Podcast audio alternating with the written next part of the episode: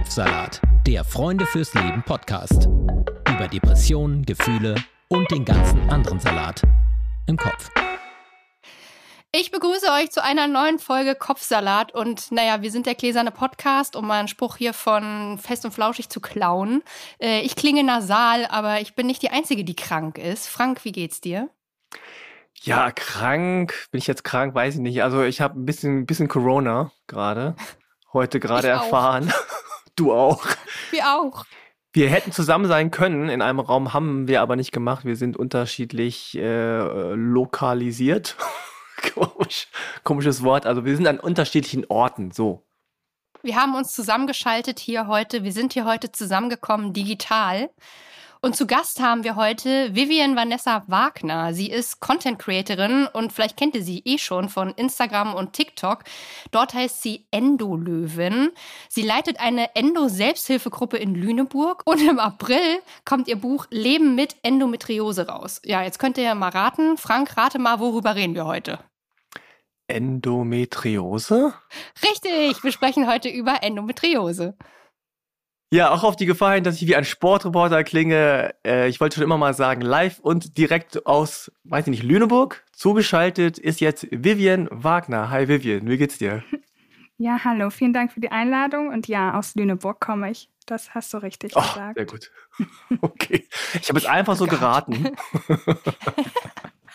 Nein, aber wie geht's dir so? Also, wie ist dein Befinden? Wo kommst du gerade her? Wo willst du hin? Wie ist also gerade jetzt dein Mindset in diesem Moment? Alles wunderbar. Ich habe äh, Feierabend für heute gemacht, äh, kann mich jetzt auf unsere Podcast-Aufnahme voll und ganz konzentrieren und freue mich richtig auf das Gespräch mit euch. Schön. Sehr schön, wir uns auch. Danke, dass du da bist. Ja, danke, dass ich hier sein darf. Ja, wir wollen natürlich heute über ein Thema reden, was äh, vielleicht den einen oder anderen noch nicht so untergekommen ist. Endometriose, ein ganz schwieriges, kompliziertes Wort. Ähm, du bist da jetzt quasi, kann man sagen, irgendeine Art von Expertin geworden, vielleicht auch ein bisschen wider Willens. Ähm, aber kannst du vielleicht kurz für die, die es nicht kennen, in einfachen Worten erklären, was genau das überhaupt ist? Einfach und Endometriose passt, glaube ich, gar nicht zusammen, aber ich versuche es trotzdem einmal. Also Endometriose ist eine chronische, aber gutartige Erkrankung, bei der sich Gebärmutterschleimhaut ähnliches Gewebe im ganzen Körper ansiedeln kann. Beispielsweise ähm, ja, an den unterschiedlichsten Organen, an der Blase, am Darm, an den Eierstöcken und so weiter. Also wirklich an Stellen, wo man es überhaupt nicht haben möchte. Und das kann dann ähm, ja auch für Schmerzen und diverse Beschwerden sor sorgen, leider. Hm. Du hast ja Endometriose offensichtlich. Ähm, ich weiß, dass es bis zu sieben Jahre dauern kann, bis man da überhaupt mal eine Diagnose bekommt. Wie ist es bei dir abgelaufen? Wie kamst denn du überhaupt zu deiner Diagnose und wie lange hat das gedauert? Genau, man sagt, im Schnitt dauert es sieben bis zehn Jahre ähm, bis zur Diagnose. Und bei mir hat es tatsächlich über zwölf Jahre gedauert. Ähm, und ich oh. habe in dieser ganzen Zeit ungefähr rund 20 Gynäkologen aufgesucht. Ähm, und ich habe wirklich immer dasselbe gehört. Und zwar, dass Periodenschmerzen einfach normal sind und dass ich mich doch nicht so anstellen sollen, soll. Und habe immer das Rezept für die Pille mit nach Hause bekommen und wurde halt so 0,0 ernst genommen leider ja, also es hat wirklich viel zu lange gedauert. Wie kamst du denn dann zur Diagnose? Also kam dann irgendwann mal jemand und hat gesagt, oh, da müssen wir noch mal gucken, äh, das könnte Endometriose sein. Also irgendwann muss ja mal der Groschen gefallen sein. Ja, genau. Das war eigentlich auch nur wieder kompletter Zufall. Ich hatte mal wieder ganz, ganz tolle Schmerzen, habe dann einfach wieder nach irgendeinem Frauenarzt in Hamburg gegoogelt, bin da in die Notfallsprechstunde gegangen und das war der erste Frauenarzt, der dann tatsächlich gesagt hat, Frau Wagner, das könnte Endometriose sein. Ähm, das müssen wir unbedingt überprüfen. Ich schicke Sie in ein zertifiziertes Endometriosezentrum und hat mir dann ja direkt eine Überweisung mitgegeben für eine Bauchspiegelung, ähm, ja, damit das mal endlich gemacht wird und Endometriose dann ja, bestätigt werden kann, damit wir auch endlich mal einen Schritt weiter sind. Also er war der erste Arzt nach zwölf Jahren, der den Verdacht geäußert hat. Vorher noch nie jemand. Jetzt muss man noch mal ganz kurz äh, innehalten. Also du bist jetzt 27? 27, richtig, ja. Okay, das heißt, äh, als du die ersten Schmerzen hattest, warst du noch ein Teenager? Ich war zwölf Jahre alt, als meine ersten Schmerzen begonnen haben. Mhm. Das ist ich ja jetzt nicht weiß, aber was ihr beide vielleicht auch äh, beantworten könnt. Also dieses Regelschmerzen sind normal. Das hört man ja immer wieder, das habe ich auch schon oft gehört und äh, das suggeriert ja nach dem Motto, also muss man halt mit umgehen lernen, weil man kann nichts machen dagegen. Jetzt nehme ich an, dass es verschiedene Arten von Schmerz, Schmerzen gibt. Also kannst du denn irgendwie in Worte fassen, was für eine Art von Schmerz das war? Ich kann es mal versuchen. Also bei mir hat das damals angefangen, ähm, dass ich direkt während der Periode ganz, ganz dolle Unterleibschmerzen bekommen habe und bin daraufhin immer sofort in Ohnmacht gefallen oder musste mich mhm. halt vor Schmerzen auch übergeben, weil mein Körper gar nicht mit den Schmerzen umgehen konnte und gar nicht wusste, was ja, was überhaupt los ist, woher kommen die Schmerzen und vor allem, wie gehe ich mit den Schmerzen um. Und mein Körper hat einfach mit Ohnmachtsanfällen ähm, und mit diesem ständigen Übergeben darauf reagiert. Ähm, ja, weil er wahrscheinlich gar nicht wusste, wie mit diesen starken Schmerzen, ja, wie soll ich damit umgehen? Und ähm, ja, so ging es mir von Periode zu Periode und die ganze Periode lang und später natürlich auch ähm, außerhalb der Periode. Also das waren so meine Schmerzen. Ähm, deswegen, ich kenne diese normalen Periodenschmerzen wahrscheinlich gar nicht. Also bis zum gewissen mhm. Grad ist natürlich dieses Unwohlsein und ein leichtes Ziehen irgendwo normal, sagt man ja. Aber alles, was darüber hinausgeht, dass man Tabletten nehmen muss, um den Alltag ähm, zu überstehen, um zur Schule gehen zu können oder arbeiten gehen zu können, das ist dann natürlich irgendwie nicht normal. Und schon gar nicht, wenn man davon in Ohnmacht fällt oder sich immer übergeben muss. Mhm.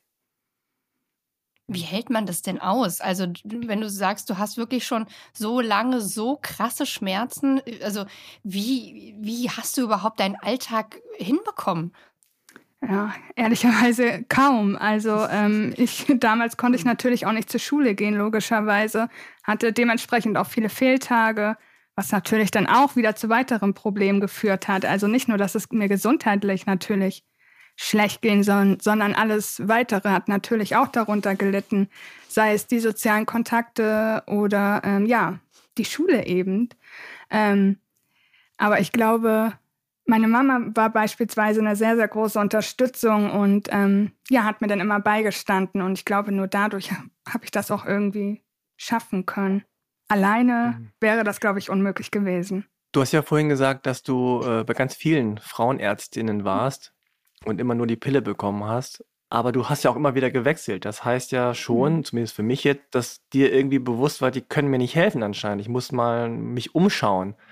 Also, was haben die denn gesagt? Äh, haben die dich abblitzen lassen? Wie war so die Erfahrung mit, mit den ganzen äh, ÄrztInnen?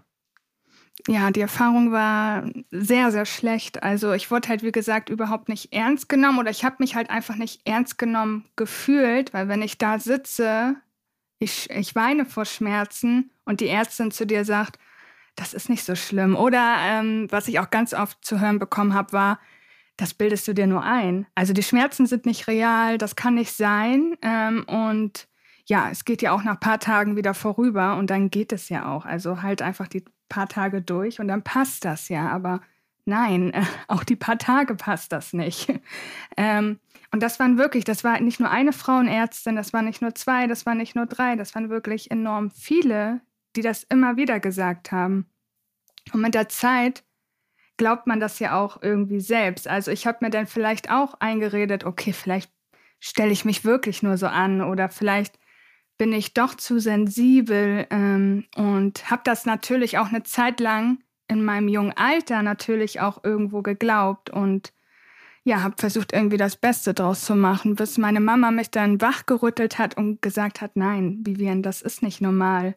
Wir müssen da endlich die Ursache finden und wir suchen jetzt so viele Ärzte auf, bis wir eine Lösung gefunden haben.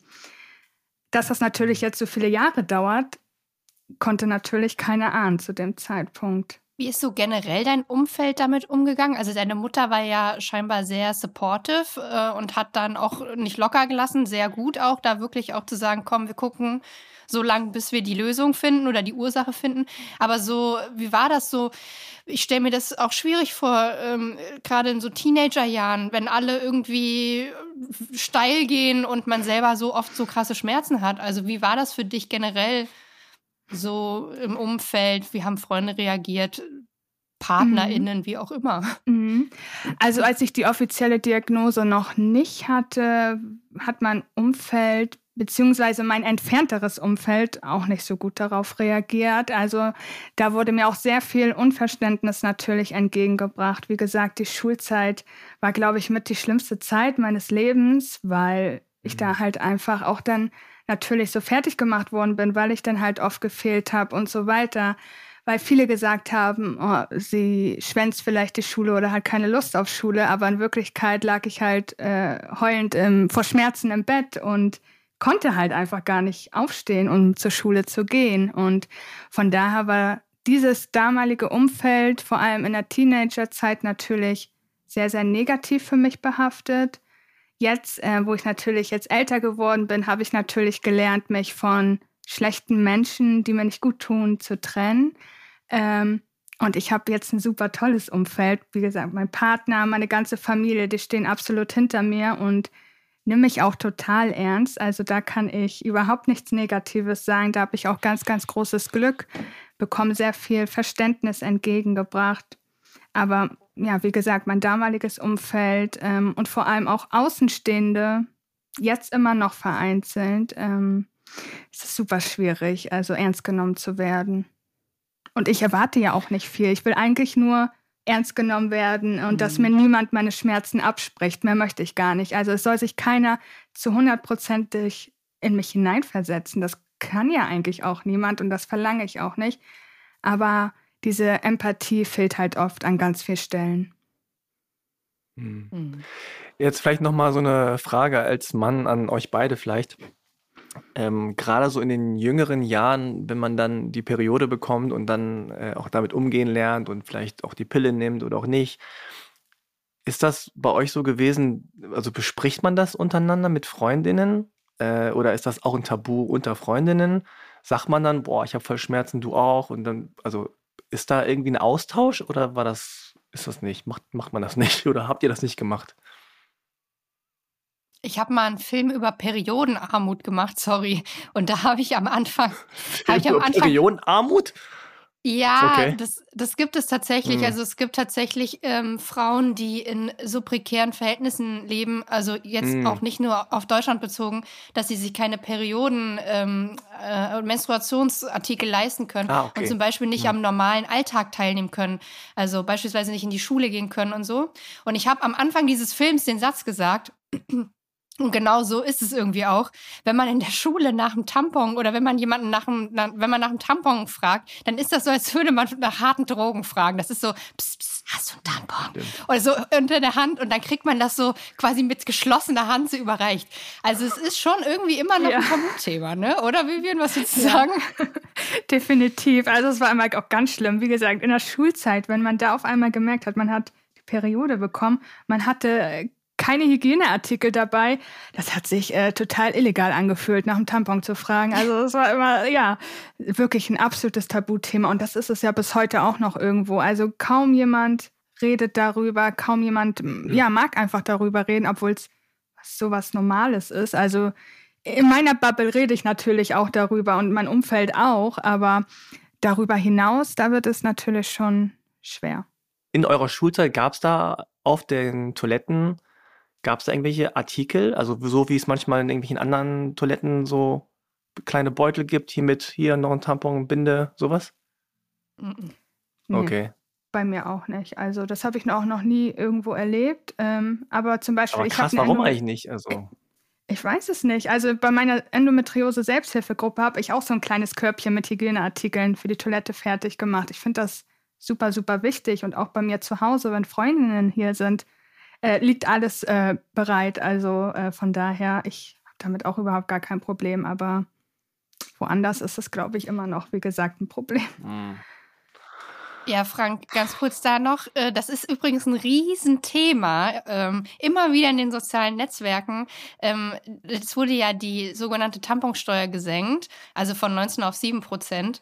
Und äh, in dem Atemzug, weil es in anderen Ländern schon so ist, wurde auch äh, darüber gesprochen, ob in Deutschland, also ob auch in Deutschland in öffentlichen Einrichtungen wie Schulen zum Beispiel ähm, so Periodenprodukte kostenlos ausliegen sollen. Und du kannst dir ja mal die Kommentarsektion unter solchen Beiträgen angucken. Männer sind outrageous, weil sie dann sagen, dass sie dann gerne auch umsonst Rasierschaum hätten und so. Also es ist wirklich, also diese Diskussion ist wirklich äh, äh, ganz finster. Gruselig. Also ich kann das überhaupt nicht nachvollziehen, weil einerseits äh, so aus Jungs Sicht, ich weiß noch, wie man selber dann als Junge ist und dann in diesen Teenager-pubertierenden Jahren ist ja alles so hahaha und alles, was mit Sex zu tun hat und Geschlecht und also zumindest in meiner äh, damaligen Zeit ist ja schon ein bisschen länger her. Aber ich weiß noch, dass das alles so ein bisschen als so oh, galt. Ne? Oh, also gerade Jungs oder Männer wollen damit gar nichts zu tun haben. Man gibt ja immer nur diesen blöden Spruch, so oh, hast du deine Tage mäßig, aber keiner weiß, was das genau bedeutet äh, hat. Und es ist irgendwie einfach nur so, ja, das ist Frauensache, Mädchen, macht euer Ding da, Tampon, okay, whatever. Ähm, aber dass dann Leute unter irgendeinem Post dann plötzlich kommentieren müssen, so, boah, nee, geht gar nicht, dass es euch jetzt irgendwie besser geht oder dass es euch irgendwie leicht gemacht wird. Ne. Also dann, dann wollen wir auch gerne irgendwas haben, weil wenn die was kriegen, dann wollen wir auch was. Also verstehe ich irgendwie nicht. Warum? Mhm. Ich, keiner versteht das, glaube ich. Okay. Nein. Aber also das scheint sich ja nicht so viel bewegt zu haben, was, was das angeht. Also ich weiß nicht, ob das heute noch so ein Tabu ist in, in Schulen oder unter Schülerinnen. Hm, einfach generell das ganz normale, ja, monatliche, äh, was da passiert. Aber äh, also da allein da schon. Und wenn du jetzt sagst, du warst bei 20 verschiedenen Frauenärztinnen 20, und die wussten ja. nicht, was sie damit machen sollen, dass jemand Schmerzen hat bei der Periode. Das und damit bin ich auch nicht die also Einzige. Also da, so geht es ja vielen, vielen Betroffenen, die auch so einen langen mhm. ja, Werdegang, sag ich mal, hinter sich haben und so viele Frauenärztinnen aufgesucht haben und auch immer dasselbe gehört haben, so wie ich es gehört habe. Das ist unbegreiflich. Also wenn ich jetzt darüber nachdenke, ja. kann ich mir nur einen Kopf fassen, ja. Wie war das denn, als du dann quasi äh, zu, zum letzten Arzt, zur letzten Ärztin gegangen bist? Ähm, hattest du dann schon den Begriff Endometriose im Kopf? Also hattest du das dann schon mal gelesen und bist dann quasi hingegangen und hast gesagt, ich glaube, ich habe das? Oder ist das quasi wirklich so gewesen, dass ähm, dann vor Ort gesagt wurde, äh, wir vermuten, sie haben das und du hast es dann zum ersten Mal gehört? Also ich hatte das natürlich schon mal im Hinterkopf, weil ich natürlich auch super viel gegoogelt habe damals ähm, mhm. und Endometriose natürlich immer mal wieder aufgetaucht ist. Aber ich habe das Wort Endometriose nie im Gespräch jetzt bei dem aktuellen Frauenarzt erwähnt, sondern er ist selbst darauf gekommen und hat von sich aus gesagt, es könnte Endometriose sein. Und das fand ich natürlich äh, sehr, sehr gut, weil ich endlich irgendwas in der Hand hatte, worauf ich aufbauen konnte. Ähm, ja, also es kam auf jeden Fall von ihm. Und wie war das, als du dann die Diagnose bekommen hast? Also gerade weil du ja zwar das im Hinterkopf hattest, aber jetzt nicht wie manche, die sagen, ich habe das und gehen dann da quasi zum Arzt und lassen sich dann bestätigen, weil sie so sicher sind. Also für dich war das ja dann quasi ja bestimmt schon eine kleine Überraschung. War das ein Schock? War das eine Erleichterung? Wie hast du dich gefühlt nach der Diagnose? Also die, Diagno die richtige offizielle Diagnose habe ich ja nach der Bauchspiegelung 2020 bekommen. Und da habe ich tatsächlich vor, also habe ich geweint, aber vor Freude, weil ich, ich war so erleichtert. Ähm, ja, ich wusste mhm. endlich, was mit mir los ist und vor allem, dass ich mir die Schmerzen nicht eingebildet habe. Also mir fiel eine riesengroße Last von den Schultern. Das kann man sich gar nicht vorstellen. Und das war bis heute ungelogen der schönste Moment in meinem Leben, den ich bis jetzt gehabt habe, nach all den Jahren. Es hört sich immer so doof an, aber es ja. ist wirklich äh, sowas. Nee, es hört sich nicht doof an, es ist total nachvollziehbar und gleichzeitig ist es halt irgendwie krass. Schockierend. Ja, ja weil klar, du ja diagnostiziert bekommst, dass du eine Krankheit hast. Und ja. man, weil man so einen langen Leidensweg durchgemacht hat, ist man so froh darüber, mhm. dass man mhm. endlich eine Antwort hat, auch wenn die Antwort nicht eine schöne Antwort ist äh, als wenn jetzt jemand gesagt hat, nö, ist alles in Ordnung mit Ihnen. Wir haben nichts. Ja, also ja, das ist eigentlich, ne, eigentlich tot, aber total nachvollziehbar nach dem, was du alles, alles erzählt hast. Und ich meine, wie ging es dann für dich weiter? Du hast dann diese Erleichterung gespürt und hast dann endlich eine Antwort nach so, so vielen Jahren. Und auch wenn man dann eine Diagnose bekommt, weiß man ja auch, okay, ich habe das. Und dann kann man halt, wie du sagst, darauf aufbauen und man kann was dagegen tun. Sonst ist ja immer so im mhm. luftleeren Raum, ja, okay, ist halt da oder auch nicht. Ne? Und dann weiß man nicht, was man damit machen soll. Aber wie ging es dann für dich weiter? Setze dann schnell ein, so, oh shit, jetzt muss ich irgendwie eine OP machen. Was bedeutet das jetzt? Oder wie ging es dann weiter für dich? Mhm. Also die Operation habe ich dann ja schon hinter mich gebracht, sag ich mal. Dadurch hat sich ja erst mhm. die Diagnose im Prinzip zweifelsfrei bestätigt. Von daher war das Schlimmste für mich eigentlich schon äh, erledigt. Ähm, und ich hatte deswegen auch nie ein Problem mit dieser Akzeptanz der Erkrankung, was vielleicht viele immer denken oder auch vielleicht auch haben und fühlen, äh, weil ich, wie gesagt, einfach so froh darüber war und ich hatte endlich was in den Händen. Ähm, ja, und konnte daraus irgendwas machen. Also ich bin sofort nach Hause, habe erstmal Nächte damit verbracht, äh, ganz viel über Endometriose zu lesen, habe ganz viele Studien dazu gelesen, habe mir alle Bücher bestellt damals, die es, glaube ich, äh, im deutschsprachigen Raum gab. Und weil ich das einfach verstehen wollte, was Endometriose dann wirklich ist, was es so für Möglichkeiten gibt. Und dann habe ich auch in den sozialen Medien direkt geschaut, ob es auch noch jemand anderes da draußen gibt, der dasselbe hat wie ich, weil mir war damals gar nicht bewusst, wie viele Betroffene da draußen sind. Und bei Instagram habe ich dann damals den Hashtag Endometriose eingegeben. Und ja, ich war auf jeden Fall nicht alleine und habe noch ganz, ganz viele andere ähm, dort gesehen. Und daraufhin habe ich ja selbst auch angefangen, in den sozialen Medien über meine Geschichte zu berichten und habe dann direkt den tollen Austausch unter den Betroffenen ja, kennengelernt und auch lieben gelernt und möchte es bis heute auch nicht mehr missen. Stichwort Social Media. Ich habe heute äh, früh einen Post von dir gesehen. Heute ist der 1. März, äh, Transparenz halber. ähm, und du hast einen ähm, Post gemacht, äh, wo du ein Schild in der Hand hältst und da steht drauf, äh, ich krieg's nicht, I'm uh, one in ten oder ich bin ein, eine von zehn oder so. Äh, ich weiß nicht, ob es auf Englisch oder Deutsch war. Ähm, magst du das vielleicht mal ganz kurz erklären, warum du das heute gepostet hast und was es damit auf sich hat? Genau, ich habe heute einen Beitrag verfasst über den sogenannten Endomat, äh, denn heute ist ähm, der 1. März. Das bedeutet, der Monat März dient ganz der Aufklärung der Endometriose. Das ist eine weltweite Aufklärungskampagne, kann man sagen. Und der Monat wird einfach genutzt, um Endometriose bekannter zu machen, darüber aufzuklären, ähm, ja, dass die Betroffenen einfach laut werden, in der Hoffnung, dass man uns auf jeden Fall zuhört und die Erkrankung mehr gehört wird und wir auch mehr gesehen werden. Und deshalb habe ich heute Morgen direkt den, den Post verfasst, weil das für mich auch immer noch mal ein besonderer Monat ist. Natürlich kläre ich auch außerhalb des Monats darüber auf, aber im März, glaube ich, klären wir alle noch mal besonders darüber auf. Und es ist einfach so wichtig, dass das auch andere Betroffene machen, damit wir einfach mehr Aufmerksamkeit auf die Erkrankung lenken können und vielleicht damit erreichen, dass andere Betroffene nicht so einen ähm, ja, langen und schwierigen Diagnoseweg haben. Mhm. Was hat dir denn eigentlich geholfen, also nach der Diagnose?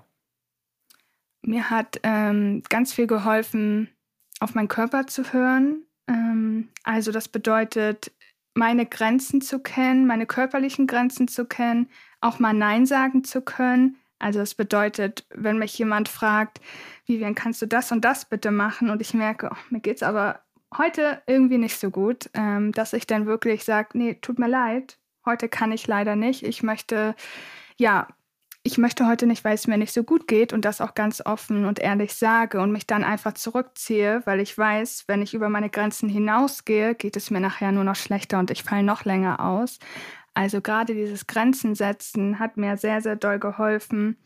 Und ähm, ja, die, der natürliche Weg in Bezug auf Therapien im Prinzip auch, also sei es Heilpraktika, sei es, hört sich immer so doof an, Heilkräuter und sowas. Also ich trinke sehr viel, ich habe einen eigenen Endometriose-Tee mit verschiedenen Frauenkräutern mir zusammengemischt und sowas.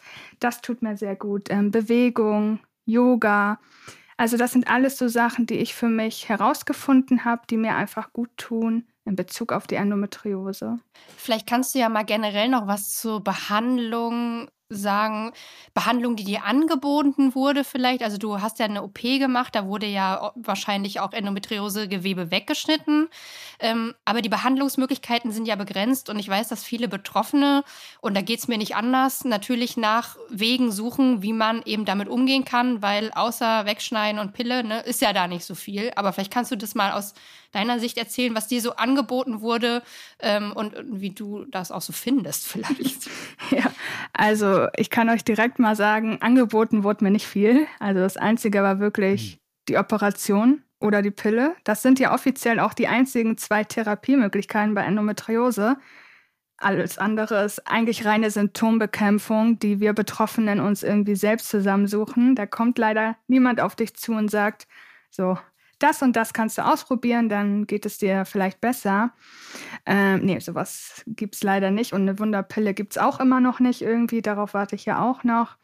Aber generell, na klar, eine Operation ist natürlich auf dem schulmedizinischen Weg sehr, sehr wichtig. Ähm, man darf auch nie vergessen, dass dieses Gewebe natürlich auch immer weiter wachsen kann, Organe angreifen kann und eine Operation irgendwann auch medizinisch notwendig sein kann, um vielleicht Organe ja, nicht zu verlieren.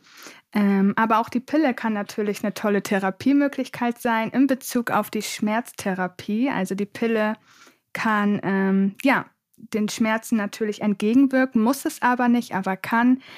Ähm, die Pille wird oft natürlich verteufelt, aber vielen Betroffenen hilft sie auch mal. Und das muss, muss man auch immer noch mal so sagen, dass es auf jeden Fall ein mhm. Versuch mhm. wert ist. Und wie gesagt, alles andere habe ich mir selbst zusammengesucht. Sei es, ich wusste zum Beispiel auch nicht, man kann eine Rehabilitation nach einer Operation machen. Also in, in einer Endometriose-Einrichtung gibt es, sowas kann man machen, eine Schmerztherapie, Schmerzpsychologen aufsuchen, was auch super wichtig ist, denn natürlich auch mit der Psyche macht eine chronische Erkrankung natürlich auch enorm viel und das darf man auch nicht vergessen.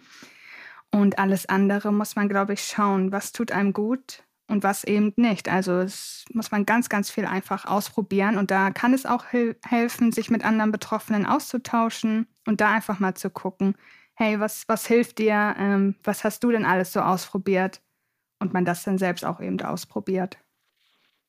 Mhm. Äh, Stichwort Psyche, also du hast ja vorhin schon gesagt, äh, das hat dich sehr, sehr lange belastet und auch dein Umfeld belastet. Und da gab es viele, die das auch nicht verstanden haben, nicht angenommen haben, nicht verstanden haben, gesagt haben, so, oh nee, die ist immer so sensibel, die hat ständig Schmerzen, die ist nie da. Also irgendwann wirkt das ja auch fast so eine Art Charaktereigenschaft von dir. Ne? Also von außen gesehen jetzt. Hast du dich jetzt nach der Diagnose und im Rückblick nochmal sozusagen neu kennengelernt und irgendwie vielleicht auch gemerkt, ach krass, das bin gar nicht ich, sondern das war einfach die Krankheit? Ja, definitiv. also äh, ich habe, glaube ich, alle Höhen und Tiefen mitgemacht, die man nur mitmachen konnte wahrscheinlich in all den Jahren. Also ich hatte auch eine sehr, sehr, sehr schlechte psychische Verfassung damals, gerade in der Zeit, wo ich nicht wusste, was mit mir los ist, ob ich wirklich eine Erkrankung habe oder ob ich mir wirklich nicht nur alles einbilde. Ähm, ja, aber natürlich, jetzt geht es mir natürlich von der Psyche her viel, viel besser. Ähm, Hormone hatten natürlich auch einen sehr, sehr großen Einfluss darauf, würde ich schon fast sagen. Die haben es bei mir auch verschlechtert. Ich hatte sehr doll mit Angstzuständen und so weiter zu kämpfen. Aber das ähm, gehört einfach, glaube ich, zu mir und das ist auch völlig in Ordnung. Nur weiß ich heute, dass es dass ich was dagegen machen kann und dass es Menschen gibt, die mir dabei helfen können und dass es vor allem Menschen gibt, die das auch haben und dass ich nicht damit alleine bin. Ähm, nur redet man, glaube ich, viel zu selten darüber. Und ja, also heute bin ich in guter, in besserer psychischer Verfassung, das auf alle Fälle. Aber ja, auch bei mir gab es natürlich schlechte Zeiten. Ja, apropos auch äh, mit anderen reden und so. Du hast das schon angesprochen. Äh, du hast eine oder du bist in einer Selbsthilfegruppe. Äh, vielleicht kannst du dazu auch noch mal was erzählen. Also ich weiß, dass es in verschiedenen Städten, also auch in Berlin, Selbsthilfegruppen äh, gibt, die für für Endometriose Betroffene. Was passiert da? Also so ganz uneigennützig vielleicht auch. Vielleicht habe ich mich gerade selber angemeldet bei der Selbsthilfegruppe. Was erwartet mich? okay, das kann ich dir sehr, sehr gerne da. beantworten. Frei. ähm, ja, also ich bin Leitung tatsächlich einer Endometriose-Selbsthilfegruppe hier in Lüneburg. Das ist auch die erste Selbsthilfegruppe für Endometriose hier. Und da bin ich auch nur ganz, ja, unverhofft irgendwie reingerutscht. Also es war nicht mein, mein Plan tatsächlich. Ich wollte nämlich ursprünglich auch einfach mal bei einem solchen Treffen dabei sein. Und da hat sich dann herausgestellt, es gibt gar keine Leitung. Äh, wer möchte das machen? Hm, okay. Ja, gut, hat, hat sich irgendwie keiner gemeldet und dann habe ich gesagt, gut, ähm, da mache ich das. äh, mit einer ähm, ja, anderen Betroffenen zusammen leiten wir die Endometriose-Gruppe und ihr könnt euch das so vorstellen, ähm, ja, man sitzt halt in einer schönen, gemütlichen Runde zusammen und äh, man redet ganz offen über, über die Erkrankung. Also wir am Anfang macht man eigentlich immer so eine Art Blitzlichtrunde. Da sagen wir immer ganz kurz, wie es uns ergangen ist in den letzten paar Tagen oder letzten Wochen, je nachdem, wie lang die Pause zwischen unseren Treffen waren. Und dann ähm, reden wir immer über ein bestimmtes Thema in Bezug auf die Endometriose, sei es Beispiel jetzt der Kinderwunsch oder Schmerzbewältigung oder auch der psychische Aspekt. Also genau, die Themen, ähm, ja, überlegen wir uns dann gemeinsam und dann reden wir darüber. Und das sind immer richtig, richtig schöne Gespräche. Also ich hätte mir das auch damals niemals vorstellen können, aber es tut wirklich unglaublich gut. Vor allem ähm, sind das halt alles Betroffene, die dich halt auch verstehen und du musst dich halt nicht unnötig erklären, weil die alle genau wissen, was du durchmachst. Und das, dieses Gefühl ist so unbeschreiblich und es tut einfach ja richtig, richtig gut und bringt auch total viel Spaß, sich ähm, ja so auszutauschen. Mhm. Was sind denn so die größten Herausforderungen oder Probleme von den meisten? Also gibt es da so eine Art Rangliste, wo man sagt, okay, das ist, ist ganz oben und das ist das, was die mhm. meisten sehr doll beschäftigt? Ich glaube, gerade das Kinderwunschthema ist, glaube ich, immer mhm. ganz hoch im Kurs, ja.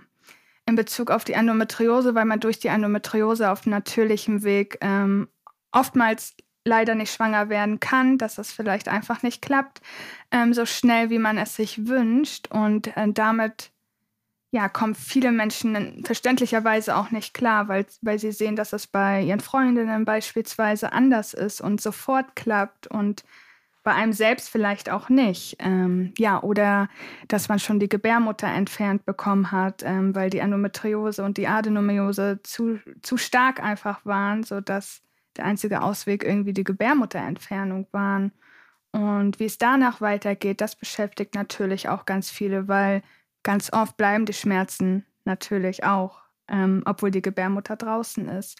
Das sind so zwei Themen, ähm, die immer ganz hoch, hoch auf der Liste stehen, sag ich mal, leider. Hm wir haben ja schon darüber geredet, über deinen Instagram-Account. Du sprichst ja ganz offen als Endolöwin äh, über deine Erkrankung, äh, über äh, Ding, also du gibst äh, intime Einblicke auch einfach, äh, wie das ist, an Endometriose zu erkranken, ähm, gibst Tipps, äh, aber sprichst auch offen über die Schattenseiten ähm, und, und, was quasi, wie es einem halt ehrlich geht.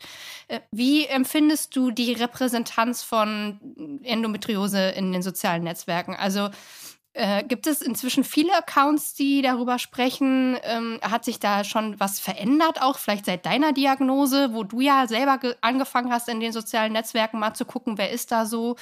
Und generell, wie ist das, wird das Thema in der Öffentlichkeit in deinen Augen behandelt momentan? Mhm. Ich glaube, mittlerweile wird das immer, immer mehr. Also, dass sich immer mehr Betroffene trauen, auch damit an die Öffentlichkeit zu gehen, weil es ist ja auch immer noch ein sensibles Thema. Gerade wenn es einen selbst betrifft, möchte man vielleicht auch nicht so intime Einblicke geben, obwohl es für andere, glaube ich, super wichtig ist und schön zu wissen ist, dass man damit nicht alleine ist. Aber es wird ja auch mittlerweile außerhalb von den sozialen Medien aufgeklärt. Ähm, da gibt es ja auch tolle Sachen. Aber gerade in den sozialen Medien, wenn man mal bei Instagram oder Facebook und so weiter ein bisschen rumscrollt, dann sieht man auch immer mal wieder vereinzelt negative Kommentare, wenn man sich dann doch mal öffentlich über Endometriose äußert und darüber aufklären möchte, gibt es immer noch Menschen, die das nicht verstehen können und sagen, oh, äh, das kann doch alles nicht so schlimm sein. Oder du möchtest nur Aufmerksamkeit damit, dass du aufklärst. Oh ich denke mir, oh, nee, nee, mhm. nee, deswegen rede ich auf jeden Fall nicht darüber. Aber ganz oft, ähm, ja, bekomme ich natürlich auch solche Sprüche irgendwie in die Kommentare geknallt. Mhm. Obwohl es man, ja, man weiß natürlich, es, ich will keine Aufmerksamkeit, sondern ich kläre darüber auf, damit es endlich mal, ja, damit endlich mal überhaupt jemand darüber aufklärt. Aber wie gesagt, es gibt immer ein, zwei Menschen, die dann solche doofen Kommentare abgeben. Mhm. Schrecklich. Ja, ist leider lästig, wenn man sich für irgendwas einsetzt, dass dann immer irgendwelche Leute kommen, die sagen so, äh, ja. Daumen runter. Anstatt selber mal irgendwie was zu machen. Ja, wird es wahrscheinlich immer ja. wieder geben, aber ich hoffe, äh, dass sich andere Betroffene nicht davon runterziehen lassen und trotzdem weiter ja, für die Aufklärung kämpfen und das mache ich ja auch. Also da können wir noch so viele schreiben, dass ich irgendwie Aufmerksamkeit äh, suche. Das ist mir eigentlich, also da habe ich mir jetzt schon so eine kleine Fassade aufgebaut und lasse das an mir abbröckeln. Hm. Du hast ja jetzt auch ein Buch geschrieben, was äh, im April, mhm. glaube ich, erscheint. Genau. Und äh, da wollte ich fragen, also ich meine, du hast äh, diese Schmerzen, dann bist du auf der Suche, dann findest du es irgendwann raus.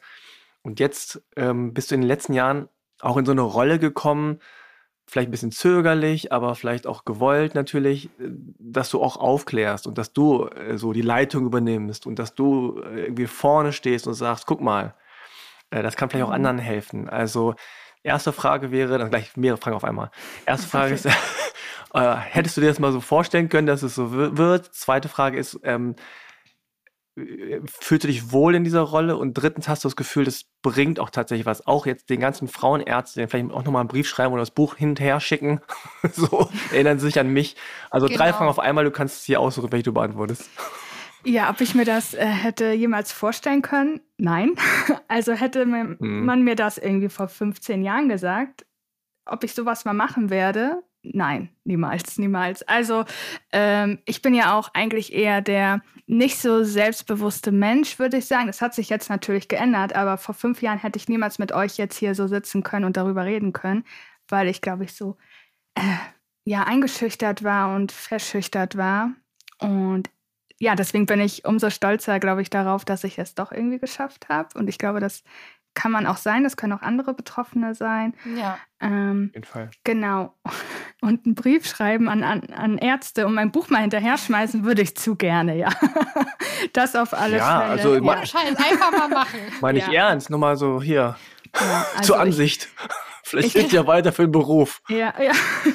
ja, also ich glaube, die Aufklärung bringt auf jeden Fall was. Auch, auch was ich so gemacht habe ich merke ja die Reaktion von, bei, von anderen Betroffenen, die mir schreiben, Vivian, vielen Dank. Äh, durch dein Profil habe ich endlich die Diagnose Endometriose erhalten.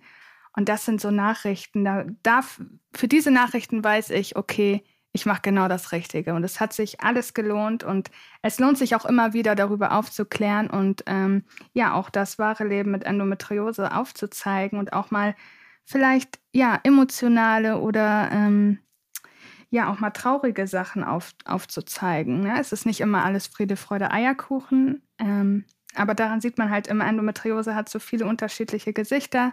Es gibt auch mal schlechte, mal gute Seiten, aber die gibt es auch bei gesunden Menschen, nicht nur bei Endometriose-Betroffene.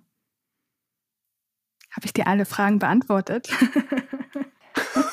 Ich weiß es ja. selber nicht mehr genau, wie viel ich, ich gestellt wieder neue. habe. Ja, aber okay, es gibt neue. Okay. Es ja, gibt Nachschub. Nachschub.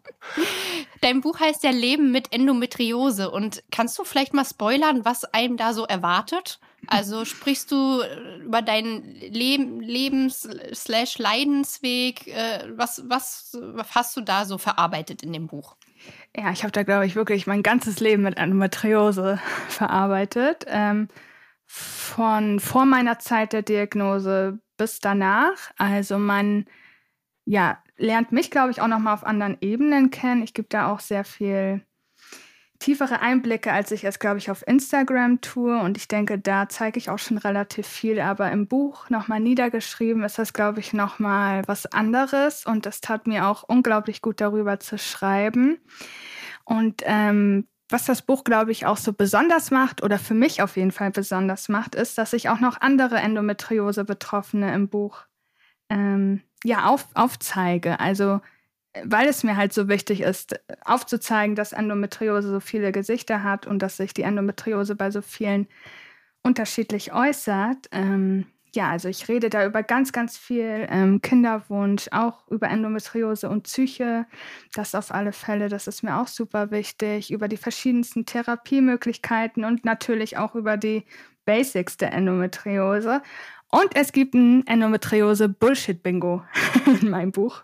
Fand ich auch mm. super oh wichtig. Kannst du da mal was Kannst du davon mal was preisgeben? Ich möchte das gerne. Warte, wir müssen mal raten. Victoria, du redst mal und ich rate mal, was so. Also, es sind so Sprüche, die ihr ja. hört, also die äh, Betroffene hören. Ja. Genau, richtig. Okay, also stell dich, stell dich nicht so an. Ist was, ja, ne? ist da auch auf jeden Fall mit drin. Okay. Yes. Ja. Victoria, jetzt kommst du. Ähm, ja, sind doch nur Perioden oder Periodenschmerzen sehr normal. Richtig, ja. Okay, äh, oh, oh, warte Gott, oh shit. Äh, äh, warte mal. Eigentlich immer, sind ja eigentlich immer nur Variationen von stell ich nicht so an, ne?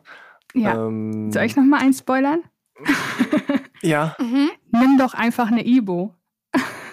oh. Nimm oh, doch einfach wow. eine Ibo, ja. Ja, okay. Muss ich auch so. Immer auch schön mit der Abkürzung. Ah, ja, genau, immer Ibo, ja. mhm. Ja, all, all Gibt solche doch Leute, die so Sprüche. heißen übrigens. Ah, okay. okay. ja, also all solche Sprüche habe ich da auf jeden Fall ähm, aufgezeigt. Und natürlich aber auch Gegensprüche, ne? Also was kann man sagen, was kann man ah. überhaupt sagen auf solche Sprüche? Also, ja, super spannend. Aber jetzt so jugendfrei. Jugendfrei, ich musste mich zügeln. Nein, jugendfrei auf alle Fälle. Okay, was, also was sagt man, wenn jemand sagt, äh, stell dich nicht so an? Was kann man da gut kontern? Vor allem äh, jemand, der keinen Uterus besitzt, der sollte sowieso dann ja. mal ganz leise sein, ja. finde ich. Oder sowas wie. Ähm, ja, ich merke merk schon, da kommt jetzt die Wut hoch. Ja, jetzt kommt. Äh, nein. Oder äh, sowas wie, würdest du das auch einen Mann fragen? Das finde ich auch immer ja. sehr gut. Ähm, genau. Also, ich glaube, man kann ganz viel damit kontern.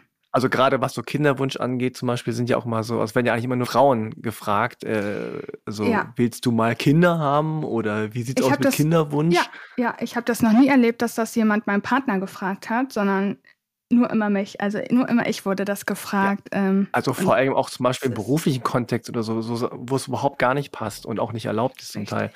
Äh, äh, sehr gutes Stichwort. Als wir eine Wohnungsbesichtigung hatten, wurde ich auch gefragt, wie es mit dem Kinderwunsch so aussieht. Ja, und das fand ich. Oh mein äh, Gott. Also am liebsten wäre ich durch die Decke gegangen, aber okay. wir waren einfach auf diese Wohnung angewiesen, also musste ich mich beherrschen. Aber am liebsten wäre ich einfach aus der Situation raus und hätte die da sitzen gelassen und das, ich war wirklich sehr Wie so sehr nach dem Motto, also mhm. äh, müssen wir jetzt erwarten, dass es hier bald ein schreiendes Kind gibt. Ja, das wäre genau. dann nicht gut für die Nachbarn. So ja. ungefähr, ja. Oder auch Dann hast du darauf geantwortet, Platz. so, nein, ich hasse Kinder. nee, Never ich, ever. Nein. Oh. Ich habe ganz offen und ehrlich geantwortet, dass ich nicht weiß, ob ich überhaupt jemals Kinder haben kann aufgrund meiner Erkrankung. Und dann äh, waren die natürlich erstmal oh. still und haben mich mit großen Augen angeguckt und haben dann, glaube ich, auch gemerkt, dass die Frage unangebracht war. Und dann haben sie gesagt, sie haben die Wohnung. Wir haben sie auch bekommen nachher, so. ja. okay. Aber ich hatte tatsächlich das auch äh, vor kurzem auf Instagram, da wurde ich auch von mehreren Leuten in so einer Fragerunde gefragt, so Kinderplanung, äh, Kinderwunsch und so. Und ich habe genau das Gleiche gemacht. Ich habe dann geschrieben, mhm. ja, Kinderwunsch, ja, aber ob ich welche bekommen kann, wissen wir nicht. Und das war den Leuten so unangenehm. Ich habe sehr viele äh, äh, Nachrichten deswegen dann bekommen auch. Ähm, ich glaube, da merken die Menschen erstmal, was für eine krass intime Frage das ist und was das alles triggern kann bei Menschen, die keine Kinder bekommen können. Genau. Also, aber es ist halt eigentlich nicht richtig, dass man sich öffnen muss und was Intimes preisgeben muss, damit andere Leute merken, dass es intim war. Mhm. Eigentlich müsste man sagen, so ist eine intime Frage, möchte ich nicht beantworten. Das ist eigentlich unverschämt. Ja, und dann, oh, stimmt. So mhm. müsste man Ja, aber da kommt ja kein Oh, stimmt. Dann. Ja, das ist das Problem, ja. Das ist das Problem. Oh, also ja, ich kann nur erahnen im, im, im, geringen Ausmaß, was du alles in den letzten Jahren äh, da mitmachen und ausmachen und aushandeln und verhandeln und äh, ertragen musstest, was das angeht. Und umso schöner ist, dass du das kanalisieren konntest und dein Wissen jetzt auf vielfältige Weise weitergeben kannst.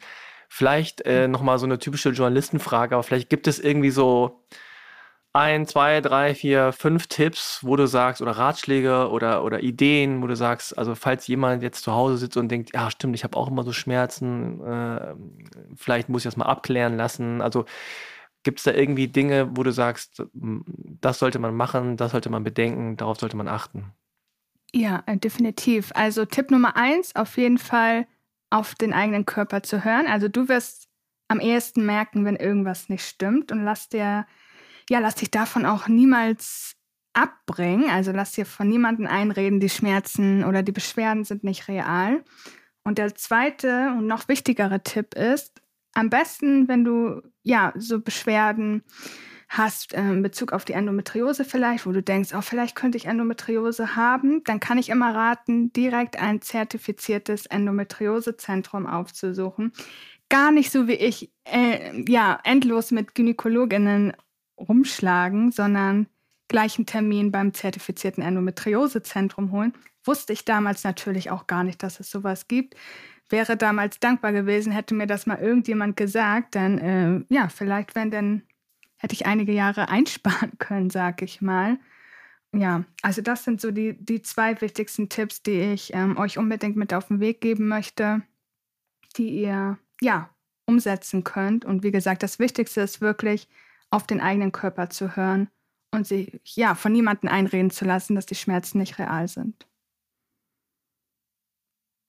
Meine Lieblingsfrage zum Abschluss ist ja immer, was würdest du dir wünschen für die Zukunft, jetzt vor allen Dingen in Bezug auf das Thema Endometriose? Mhm, da gibt es nur eine Antwort und das ähm, ist auf jeden Fall Empathie. Also ich möchte einfach nur mehr Empathie. Ähm, ja, das wünsche ich mir. Also kein Mitleid, gar nichts in die Richtung, einfach nur so ein bisschen mehr Empathie und damit wären, ja, würde uns schon so doll geholfen sein. Ähm, ich glaube, in, in ganz vielen Bereichen, nicht nur in Bezug auf die Endometriose. So eine Empathie kann, glaube ich, niemanden schaden. Ja, das wünsche ich mir. Mehr eigentlich nicht.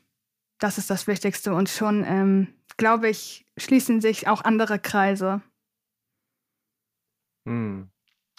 Ja, das ist ein bescheidener Wunsch, Empathie und doch teilweise so schwer zu bekommen. Ähm, Aufklärung ist natürlich auch wichtig, gerade äh, ja, in der medizinischen Frage. Also es kann eigentlich nicht angehen, dass man da so einen komischen Ritt machen muss durch verschiedene äh, Ärztinnen, Stationen und, und, und, ähm, und irgendwann dann drauf kommt, so, ach Mensch, vielleicht wer da ist da was, sondern es muss klar sein, dass es das gibt und klar sein, dass es auch äh, die Leute wissen, äh, die sich damit auskennen sollten auch. Und ja, also vielen, vielen Dank, dass du bei uns warst.